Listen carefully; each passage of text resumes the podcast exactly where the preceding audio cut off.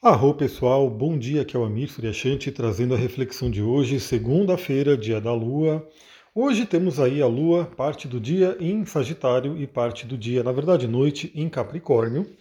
Bom, que aspectos que a gente tem para iniciar essa semana? Primeiramente, por volta das 15h30, 3h30 da tarde, a Lua em Sagitário faz uma quadratura a Netuno, em Peixes. Então pode ser aquela tarde onde a gente tem uma certa dispersão, aquela dificuldade de se concentrar. E aí eu sempre dou aquela dica, né? Use seus cristais e óleos essenciais que auxiliam no aterramento, que auxiliam na concentração. E também sempre faça aí o trabalho netuniano, ou seja, tenha sua meditação em dia, tenha sua parte espiritual né, sendo né, praticada diariamente. Eu diria que esse é o ponto mais importante para a gente poder lidar melhor com os aspectos de Netuno, principalmente os desafiadores, como esse de hoje, que é a quadratura. O que mais que a gente vai ter?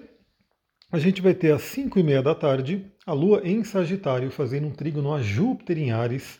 Júpiter que está finalizando aí, né, sua passagem por Ares. Então, quando a Lua também está finalizando a passagem por Sagitário, ela faz esse trígono maravilhoso a Júpiter. E esse aspecto é incrível por quê? Porque a Lua está em Sagitário, ou seja, um signo regido pelo Júpiter. Então, quando temos esse trígono da Lua, que está no signo de Júpiter, com o próprio Júpiter, é aquele momento de otimismo, aquele momento de expansão, aquele momento né, para a gente trabalhar a nossa fé. Então, eu diria que essa segunda-feira, principalmente aí no final do dia, é, eu gosto muito né, desse momento do nascer e do pôr do sol.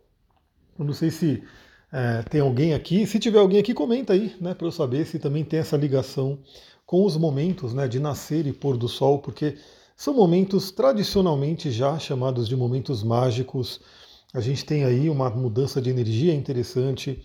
No próprio mapa astral, são pontos importantes que representam ascendente ou descendente.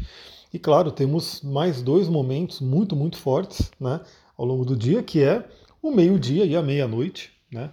Então ali também representados no mapa astral pelo fundo do céu, que é o momento da meia-noite, e o meio do céu, que é o momento do meio-dia.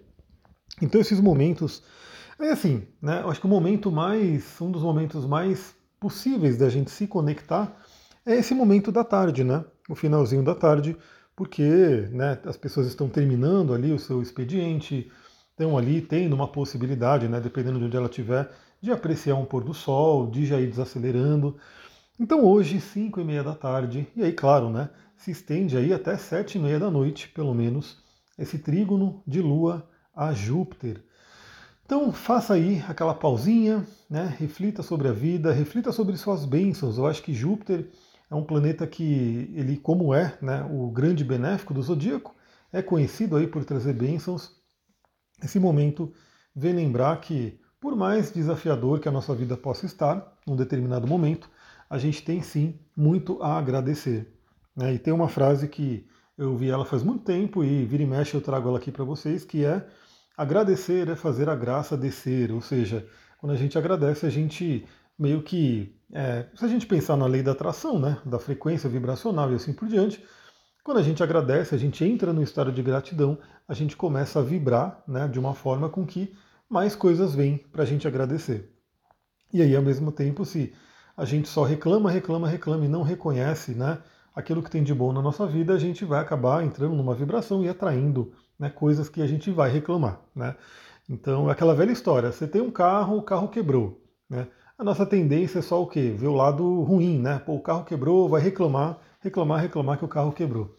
Mas tem também um lado bom, né? Porque se o carro quebrou é porque você tem um carro. Então agradeça porque você tem um carro. Né? É, olha, essa pequena mudança de perspectiva pode fazer uma grande diferença na nossa vida e tem tudo a ver com o trígono com Júpiter de hoje. Então aproveita. E como eu falei, né, esse trígono com Júpiter é muito bom para trabalhar nossa fé, nosso otimismo, nosso acreditar. A 20 e 30, né, ou seja, quando estiver terminando esse aspecto com Júpiter, a Lua já vai apontando aí para o signo de Capricórnio. Vai entrar no signo de Capricórnio à noite, né?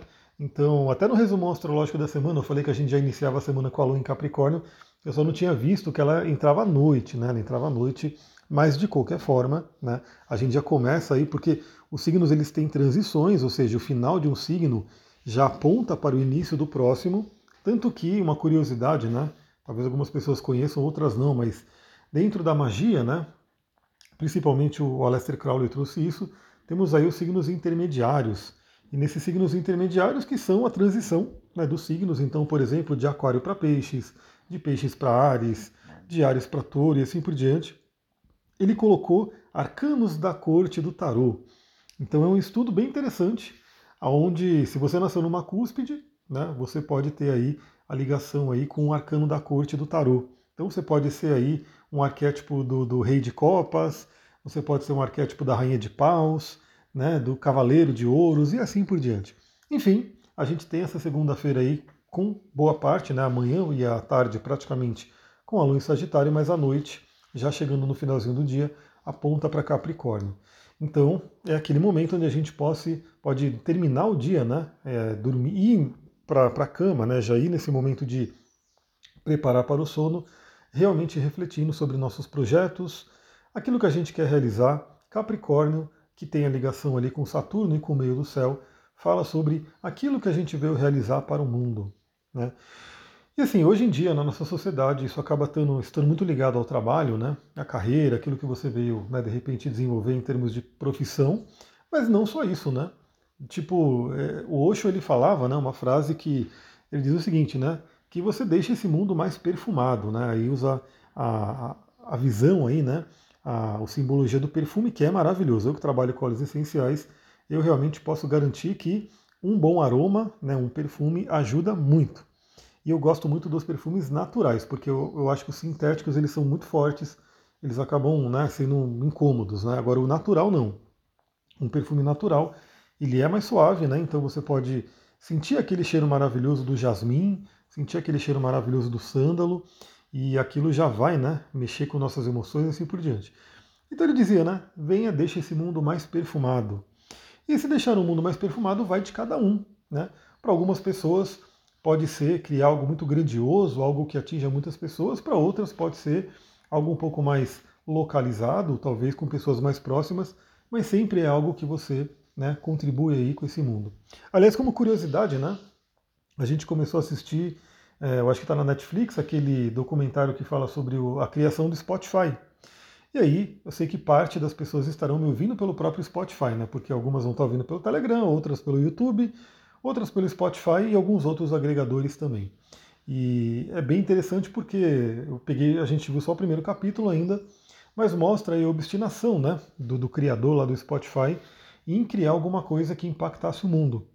E não dá para dizer que não, né? Imagina, hoje o mundo todo, né? Muitas e muitas pessoas, milhões, não sei se bilhões, mas milhões de pessoas utilizam aí o Spotify diariamente e realmente é uma plataforma interessante, né, que me possibilitou fazer esse podcast de uma forma tranquila, mais fácil. Né? Então tem ali o aplicativo Anchor, eu vou lá, faço ali o upload do, do, do arquivo de áudio e ele espalha né, para todas as plataformas, aí todas não, né, mas para grande parte das plataformas de podcast, dentre elas o próprio Spotify, que muita gente utiliza.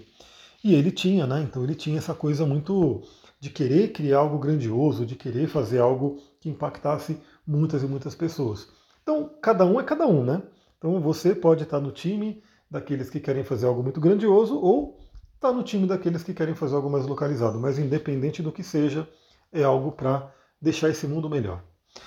E aí, no finalzão do dia, né, no finalzão da noite, na verdade, a Lua vai fazer uma oposição a Vênus, que acabou de entrar em Câncer. Então a gente tem aí a Lua no signo de Capricórnio e fazendo uma oposição a Vênus em Câncer. Isso acontece bem à noite, pode trazer aí, para quem fica acordado até mais tarde, principalmente, alguma insatisfação, principalmente ligado aí a, aquele equilíbrio, né?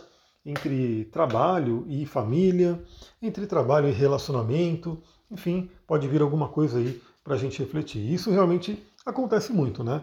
Às vezes a pessoa, ela tá, ou ela tá, ou ela é workaholic mesmo, né? Bem o padrão capricorniano, virginiano e assim por diante. E ela acaba tra trabalhando, trabalhando, trabalhando e acaba esquecendo aí da, da convivência da família, enfim. E aí, isso aí, de repente, vem cobrar mais para frente. E às vezes pode ser o contrário também. Às vezes a pessoa está mais ligada à família e não tem né, uma coisa muito forte com o trabalho. E aí, sempre tem aquele momento onde a gente pode parar, pensar e ver como é que está o equilíbrio. Então, parte da nossa energia vai para o trabalho, parte da nossa energia vai para a família e que seja tudo muito bem distribuído de acordo com a realidade de cada um. É isso, pessoal. Vou ficando por aqui. Se você gostou desse áudio, lembra, compartilha com outras pessoas. Se você não ouviu ainda o resumo astrológico, ele está disponível né, no Telegram, no Spotify, no YouTube. Então corre lá para ouvir o resumo astrológico da semana, porque essa semana parece ser bem gostosinha, né? Vamos ver se a gente consegue aproveitar o melhor dessa energia. Vou ficando por aqui. Muita gratidão. Namastê, Harion.